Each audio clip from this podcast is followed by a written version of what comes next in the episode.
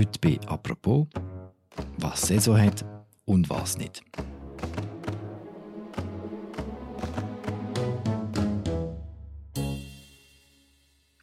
Soll man jetzt noch Nüsse-Salat kaufen? Gibt schon frischen Spinat?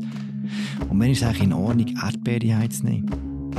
Heute gehen wir bei «Apropos» an den Markt und den Grossverteiler. Unser Begleiter ist Daniel Böninger, genannt Böni. Er ist Essensjournalist bei der Media. Mein Name ist Philipp Loser. Salut Böni.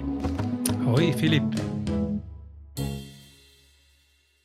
Wenn du daheim aktuell dein Gemüsefach aufmachst, was findet man dort drin?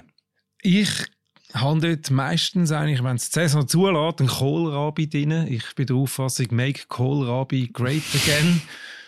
Es ist ein total unterschätztes Gemüse, es ist so neutral im Geschmack und damit auch wie so eine Leinwand, wo man, man kann das zum Beispiel mit Heu garen und dann nimmt es den Geschmack vom Heu an. Man kann Vinaigrette machen mit äh, Kapern, Zitronen, Olivenöl und dann feine Stäbchen schneiden, kackte geröstete Haselnuss drüber.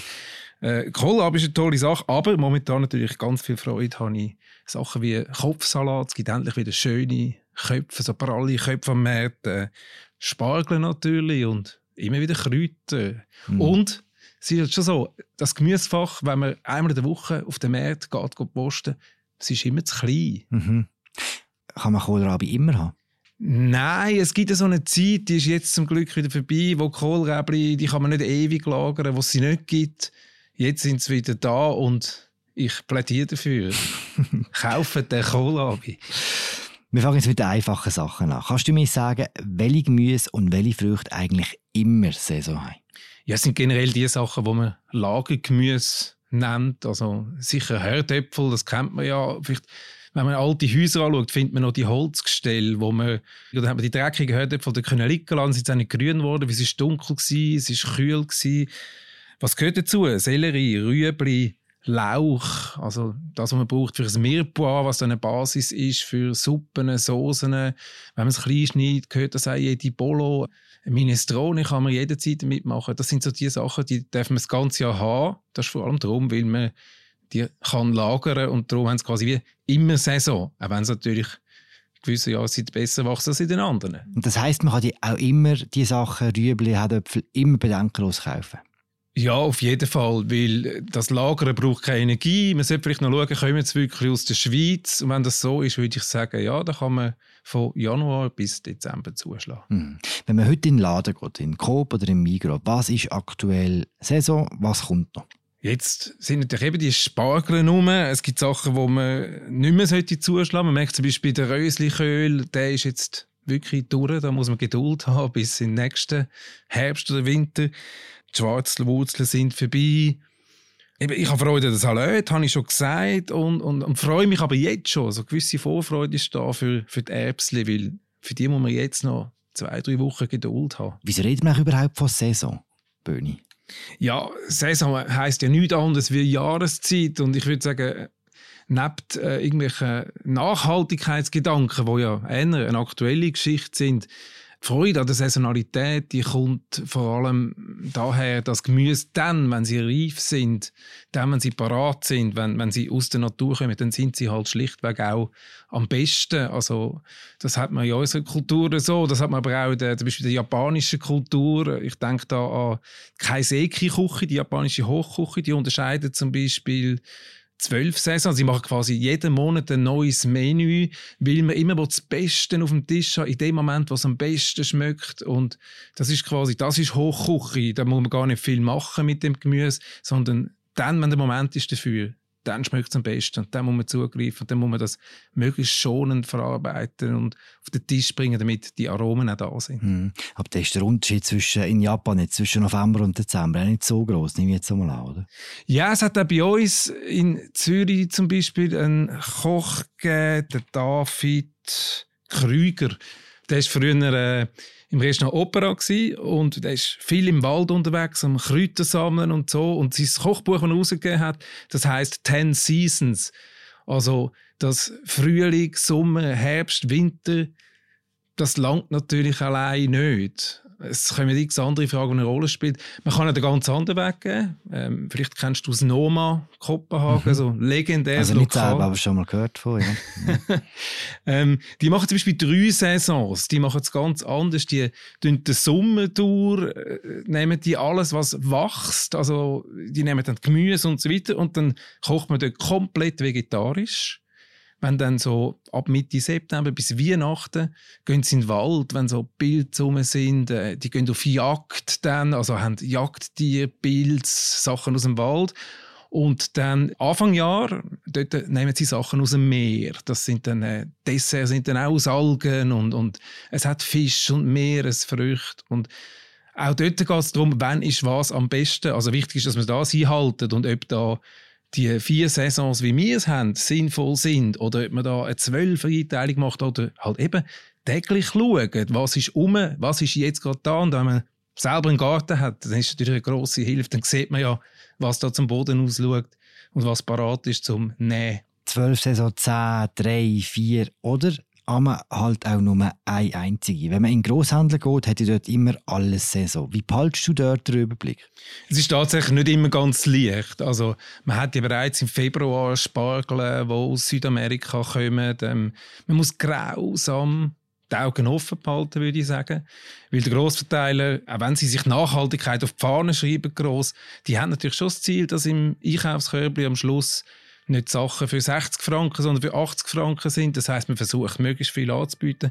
Auch ich muss grausam genau darauf schauen, ist jetzt etwas aus der Schweiz oder nicht, was mir hilft. Ich habe so einen kleinen Schrebergarten und dort sieht man, also die Erbsli schauen jetzt schon raus, die ranken sich da nach oben, aber da ist noch kein Erbsli dran. Und so ich sehe, was im eigenen Garten wächst, ist mir eine grosse Hilfe, um zu wissen, ist es überhaupt möglich, dass jemand anders, der vielleicht mit Folie geschafft hat, jetzt schon was soll ich sagen, Radiesli hat, ja, das kann es geben. Kopfsalat hat, ja, das kann es geben.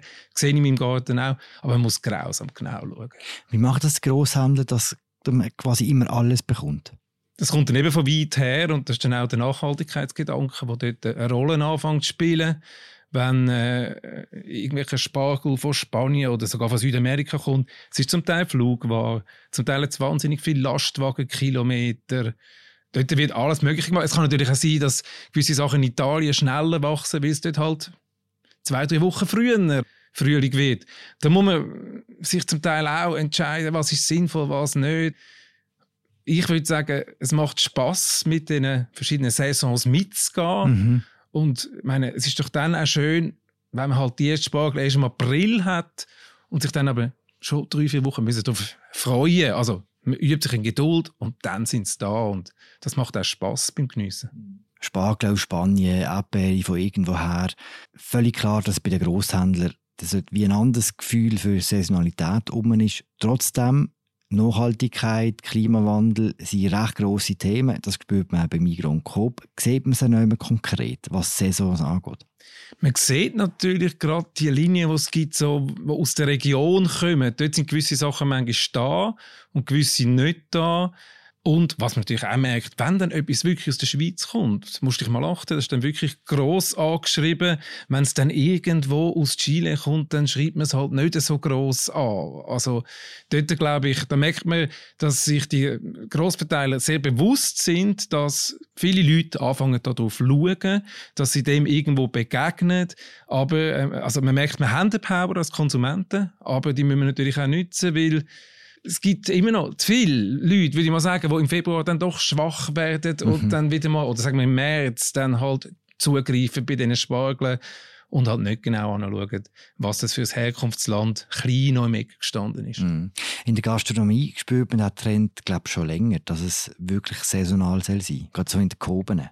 Ja, ich würde sagen, es ist so ein der neue Luxus dort auch, dass man eben mit dem Wissen, dass etwas am besten schmeckt, nicht wenn man es mit irgendeiner Soße zukleist, sondern wie, also nur weil Cuisine, wo ja oft missverstanden worden ist, die hat ja eigentlich auch auf den Eigengeschmack von dem Produkt zielt. Und der Eigengeschmack, der ist halt am spannendsten und am schönsten dann, wenn es Tomatenbeispiel, kommen wir vielleicht nachher noch drauf, die schmeckt dann am besten, wenn es der richtige Moment dafür ist. Und das ist schon so, in der Gastronomie, die Beispiele von vorher, merkt man, dass tatsächlich, dass man sagt, mein Gemüse kommt von dort her. Es gibt gerade die, die einen eigenen Garten haben. Der Caminado hat jetzt angefangen, hat so ein Zweitrestaurant neben seinem Hauptrestaurant am gleichen Ort. Dort gibt es vegetarische Sachen. Und die, natürlich hat es fermentierte Gemüse. Also so kann man die Sachen haltbar machen, die nicht Saison haben und kann irgendwann im März auch etwas Schlaues kochen, wenn halt nicht so viel zum Boden auskommt. Aber die kochen zum grossen Teil auch mit den Sachen, die sie am Nachmittag vorher gehen, gehen zusammensammeln im Wald. Und es gibt in die Richtung einiges an Bewegung. Genauso wie man immer häufig sagt, schau, der Schminkbauer oder der Nüsslisalat, das ist jetzt nicht saisonal, aber der kommt von dort und dort. Das passiert immer häufiger. Das hängt natürlich zusammen. Woher kommt etwas? Wann hat Saison? Weil von irgendeinem chilenischen Spargelbauer, um wieder beim dem Beispiel bleiben, mhm. kenne ich den Namen nicht. Von dem kann ich nichts erzählen. So wie Storytelling wichtiger wird, zählt die Saisonalität wieder mehr. Wissen die Menschen eigentlich noch, wie sie Sachen müssen lagern müssen? Weil wenn im Coop immer alles verfügbar ist oder im Migros, muss man auch im lagern eigentlich, oder? Wir haben vorhin das Beispiel gehabt mit dem alten Haus, wo man da das Holzgestell sieht. Mhm. Ähm, das hat natürlich kaum mehr die ähm, Ganz viele Gemüse sollte man gar nicht in den Kühlschrank rein tun dann ist es eigentlich zu kalt dort. Man sollte es aber auch nicht draußen stehen lassen, weil in einer Wohnung hat man heute 20 Grad. Ideal wäre irgendwelche 15 Grad. Aber wer hat schon so eine Vorratskammer, wo vielleicht die alten Häuser noch siehst, die das hat niemand. Und da ist natürlich das Wissen ist weniger geworden. Darum muss ich sagen, geht auf den Markt und füllen die Gemüsekisten. Man kann ja viele Sachen gute Woche behalten. Zum Teil im Kühlfach, zum Teil nicht. Das ist eine komplizierte Wissenschaft. Mhm. Also kommen wir ein paar Sachen durch. Tomaten, Kühlschrank, ja oder nein? Tomaten kann man mal einen Tag in den Kühlschrank tun. Länger wird es eben ein bisschen heikel. Die Tomate hat ganz eine komplizierte Struktur, so Aromamoleküle. Und die verschwinden über den Strunk im Kühlschrank. Hm. Der Witz ist, wenn man ähm, die im Kühlschrank behalten, dann sieht die Tomate immer noch genau gleich schön prall aus, auch nach vier Tagen. Aber von diesen 60 Molekülen, die es da gibt, die das Aroma ausmachen, sind gewisse quasi schon verschwunden. Und nachher hat man natürlich eine enttäuschend schlechte Tomaten. Und wer schon mal hat können vom Strauch direkt Tomaten ab, der weiß, es ist nicht nur der Fakt, dass die Tomate, wenn sie warm ist, eine bessere Temperatur hat, wo man mehr Aroma spürt, sondern die ist dann auch im richtigen Moment geerntet und also den Kühlschrank kann man mal machen einen Tag, aber eigentlich nicht. Hat Äpfel und Rüebli? Lagergemüse ist kein Problem. Schwierig sind vielleicht noch ähm, Auberginen, Zugetti, Gurken, alles so Gemüse, die viel Wasser haben. Mhm. Die sollte man eigentlich nicht in den Kühlschrank tun. Dort wären die 15 Grad ideal. Aber eben, wer hat die schon im Hochsommer, wenn man so einen griechischen Salat machen oder so etwas? Salat per se? Was macht man mit dem? Ja, ich würde, ich lade sehr oft in Plastik rein. Ich finde, da kann man schon in den Kühlschrank tun. Wichtig ist, dass man es rechtzeitig dann rausnimmt, weil sogar ein ganz gewöhnlicher Kopfsalat ist eiskalt, schmeckt er halt nach weniger, als wenn er Raumtemperatur hat. Man kann bei Spargeln kann man das auch machen, beim Salat auch. Man kann einmal ähm, ein feuchtes Tuch drumherum tun, damit da wieder Feuchtigkeit da ist. Was ich zum Beispiel, weißt du, das habe ich immer falsch gemacht. Sag. Ich habe äh, Kräuter nach dem März ganz schön, wie es super cool aussieht, in ein Gläschen da mhm. mit ein bisschen Wasser. Mhm. Das sieht dann so wunderbar aus, wenn man dort kocht und dort die Kräutchen rauszupfen. Das Problem ist, sie bleiben nicht so lange frisch und inzwischen weiss ich, Kräutchen, die sind zum Beispiel super in dieser Gemüseschublade unten. Mhm. Dort bleiben sie tatsächlich dann eine Woche lang, kann man die noch brauchen und ständig davon rauszupfen. Das eine sieht lässig aus, aber es bringt eben nichts, wenn man sie das Gläschen stellt. Habe ich einmal falsch gemacht in diesem Fall. Hat eigentlich der Klimawandel die Saisons verschoben? Auf jeden Fall, das merkt man. Also, wenn wir davon ausgehen, dass auch eine Traube ein Obst ist, mhm. dann müssen wir nur die Weinbauern fragen. Also, es kann dir jeder Weinbauer inzwischen wird dir zugeben, dass man verschiedene neue Sorten muss anbauen muss. Und das wird auch zunehmend bei Gemüse wird das der Fall sein. Man kann gewisse Sachen früher machen, gewisse Sachen ja, also es verschiebt sich tatsächlich. Das Traubenbeispiel ist interessant. Siehst du noch andere Bereiche, wo du das Gefühl hast, dass der Klimawandel über kurz oder lang auch unseren sonstigen äh, Speiseplan verändern wird? Ja, also Speiseplan verändern. Vielleicht können wir Sachen besorgen, die plötzlich in der Nähe besorgen, wo wir früher haben weiter müssen weg dafür. Jeder Hobbygärtner, der gerne Tomaten hat in seinem Garten, weiss das. Da sind gewisse Spati-Sorten heute möglich, die man früher nicht hätte machen können weil quasi musst dich erinnern, ein Sommer da in der Schweiz vor 20 Jahren ist nicht der gleiche Sommer wie jetzt und dass es da natürlich plötzlich dann viel reifere Tomaten rum hat, viel äh, tollere Sorten oder andere Sorten, wo, wo man eher ins Dessin hat müssen gehen dafür. Das versteht sich von selber. Es ist einerseits schön, aber eben auch, auch wahnsinnig traurig. Also wir kommen die, die Eperi in den Sinn, die kommen zum Teil aus Spanien. Das ist sehr problematisch. Es ist immer das drittbeliebteste Obst in der Schweiz. Wir essen über zwei Kilo pro Person im Jahr Erdbeere. Leider kommen zwei Drittel daneben aus Spanien und Dort ist, wenn wir gerade über das Klima reden, das ist zum Teil nicht so toll, weil man die muss bewässern und Spanien nicht unbedingt das Land, das mit Wasser gesegnet ist. Man hat gewisse Nationalpark, die in der Nähe sind von dem Gebiet, wo man die Eperi macht, wo es an Wasser fehlt, weil man immer mehr in die Tiefe geht, um das zu bewässern. Also wenn man mehr Eperi könnte in der Schweiz pflanzen, ist das so global gesehen vielleicht dann auch sinnvoll. Das heißt, jetzt kann man eigentlich sich glücklich schätzen, dass man Eperi tatsächlich mit ohne schlechtem Gewissen kann bei uns kaufen kann. Weil jetzt sind sie aus der Schweiz, oder? Ja, ich bin die Woche wieder auf dem Meer und die ersten Schweizer Erdbeeren sind um und jetzt zuschlagen, weil irgendwann sind sie wieder vorbei. Das ist das Prinzip der Saisons. Wir haben angefangen mit dem Rezept. Es ist um eine sehr feine Kohlrabi gegangen. Kannst du jetzt am Schluss noch ein Endsmeier-Rezept erzählen? Jetzt ist so die Zeit, auch ich kann wahnsinnig gerne spargeln. Und jetzt sind sie da. Wir dürfen nicht vergessen, um den 21. Juni herum hört das auch wieder auf. Also wir haben nur noch ein paar Wochen Zeit. Was ich wahnsinnig gerne mache, ist so ein Teller. Ich mache die Spargel, die grünen ein bisschen kürzer. Das sind dann 8, 9 Minuten oder 15 Minuten dann die weißen. Kombiniert das mit irgendwelchen neuen Hödöpfeln. Also etwa ein, zwei Wochen kommen die Frühlingshödöpfel wo man äh, jetzt dann schon bald kann aus der Erde holen, sonst nimmt man sonst gelagert die Hödöpfel und macht gar nichts. Die würde ich mit Rosmarin ein bisschen anbraten. Vielleicht das Gemüse noch Radiesli, die kann man auch dämpft machen, weißt, mit ein bisschen Butter, Viertel und dann in eine Bratpfanne ein bisschen salzen.